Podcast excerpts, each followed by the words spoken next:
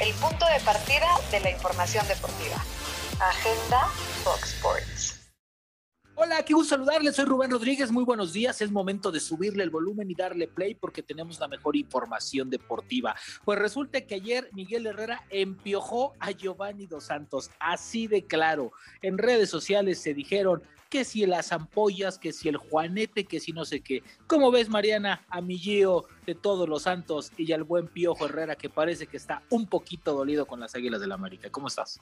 Muy buenos días a todos, soy Mariana Velázquez Rubén. Pues sí, se encendieron ayer las redes sociales con las declaraciones de Miguel Herrera, que ya hablaremos después lo que contestó Giovanni. Pero Miguel Herrera afirma que la carrera de Yodo Santos se ha visto muy mermada debido a las lesiones que ha tenido. Pero ahora yo te quiero decir, aunque hay algunos que están cuestionando como esta ética ¿no? de, entrenador, de cuidar un poquito al, jugador, yo sí creo que, o sea, que tampoco está diciendo ninguna mentira. O sea, Estoy de acuerdo. Hemos visto, hemos visto que Gio Dos Santos, y el, y el ejemplo perfecto puede ser hoy, no ha sobresalido con América por lesiones, porque está constantemente lesionado. Entonces les puede doler a algunos, pero yo no creo que Miguel Herrera esté diciendo ninguna mentira. Estoy completamente de acuerdo contigo. Mentiroso no es Miguel Herrera, que rompe códigos sí puede ser, ¿no? el famoso código del vestidor y sí, sí, sí. Pero Gio Dos Santos tiene dos años, tres años que no juega cuatro partidos completos. Entonces lo que nos lleva a esa parte. Ahora, la otra parte de que en el Mundial le pidió el cambio. Yo te voy a decir una cosa y no voy a fanfarronear,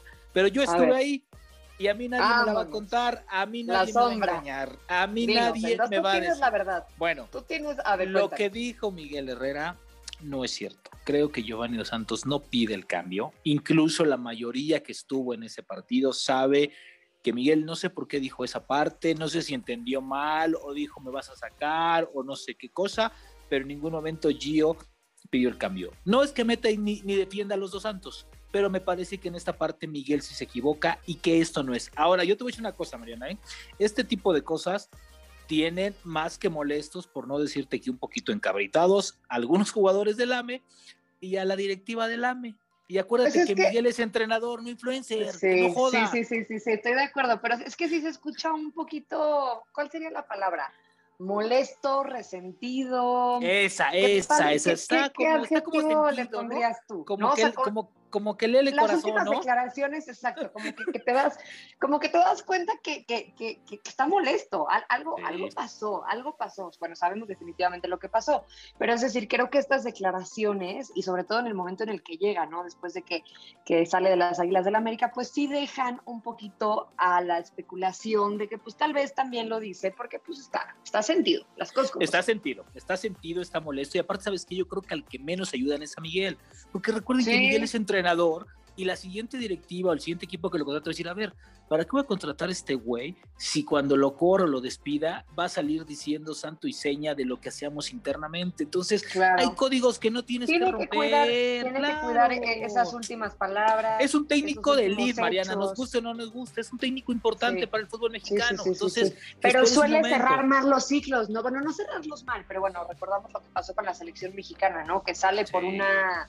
por una tremenda falta de respeto, una indisciplina, y luego tal vez no es que haya salido igual de América, pero sí suele tener este, tipo como de actitudes, ¿no? Tal vez un poquito como, no sé cuál sea la palabra, pero...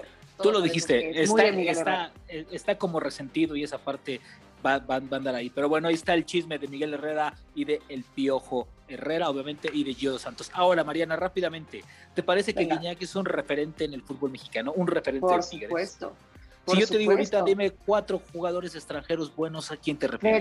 Pero, es, que Cabecita. El Cabecita, habíamos dicho que Bruno Valdés, pero ni siquiera me parece que solo de Tigres, ¿eh? me parece que es el máximo referente de la, de la Liga Mexicana.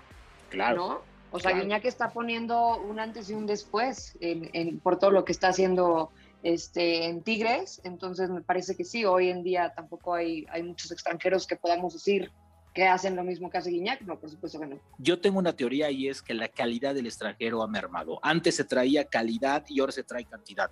Por negocio, por business, por amistades, por lo que tú quieras. Pero hoy el extranjero ha mermado la calidad y eso se ve en los partidos, en los clubes. Hoy el extranjero no es referencia. Sí, por supuesto. Por les termina pesando económicamente y futbolísticamente también, por supuesto.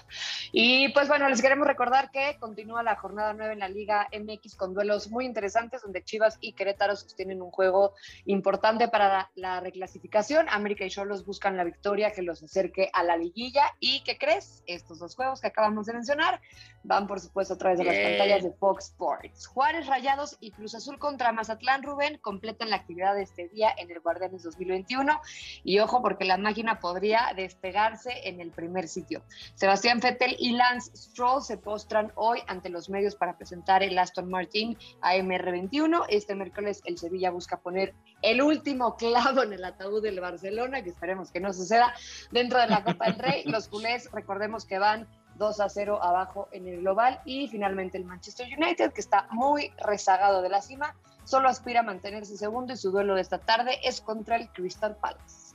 bueno, momento de despedirnos. Mariana y Rubén les dicen hasta mañana. Mañana escuchamos. Les toca poner la rola a ustedes. Nos vemos mañana.